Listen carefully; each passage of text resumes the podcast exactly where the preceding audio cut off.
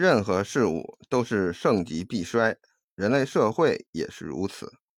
究其本质，其中有一条规律在起着作用，就是劣币驱除良币。好的、有效率的方法会被低效无用的方法逐步替代。我们从养生修炼角度去看，中国道家自古推荐的养生修炼方法就是导引术、打坐、武术等等。这些方法的特点就是成本低、效率高，而现代社会这些方法却慢慢被人遗忘了。为什么呢？是因为成本低、效率高，造成大多数人无法从中获取经济方面的利益，自然就懒得去宣传他们。而人作为一种群体动物，大部分人是从众的，不会主动去学习。没有广告轰炸式的舆论引导，他们就不会重点关注。而目前社会，人们主要关注的是一个产业化，最适合产业化的东西就是那些低效、成本高的锻炼方法。因为低效的，如果想取得效果，就需要加大运动量，延长运动时间。作为一个产业，自然是量越大，时间越长，收费越高，利润也就越高。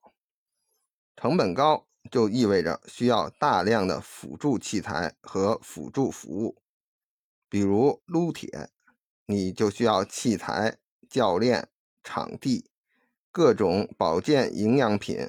受伤了还得需要去找医生，这样。好多产业都被你贡献了不少 GDP，而道家主张的养生打坐，在自己家里找张椅子即可，甚至没有椅子，床也成，可以说什么 GDP 都没带动，还少吃了不少饭，自然是被目前的很多产业人士所排斥。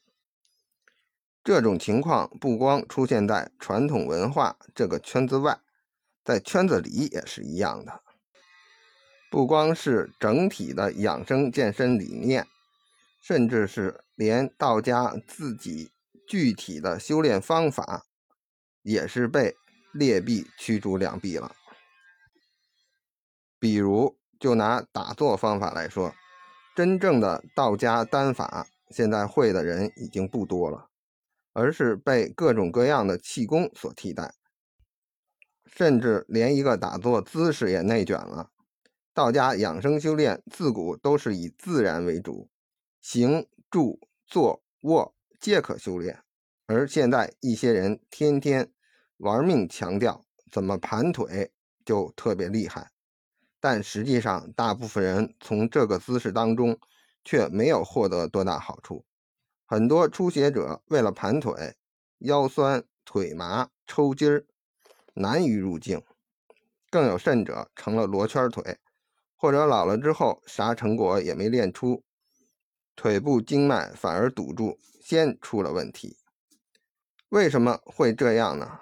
其实劣币驱逐良币，经济学理论里也说得很清楚，是人类的私心在起作用。一种人是为了经济和政治利益，故意诱导别人。去往错的方面去做。另外一种人是任何好的方法都首先留给自己用，把不好的推广给别人。往往经过一代代这种私自留存，最终就造成了好的方法失传了。所以，想彻底改变这种情况。就需要让大家一直使用良币，才能让人类长期维持盛世。只有提高大家的道德素质，减少私心，让无私奉献的人越来越多，才最终能达到目标。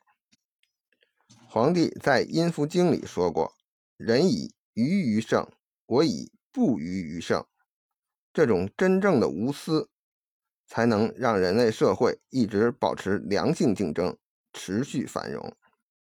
具体到养生修炼，才能让道家这种效率高、成本低的方法得到广泛普及。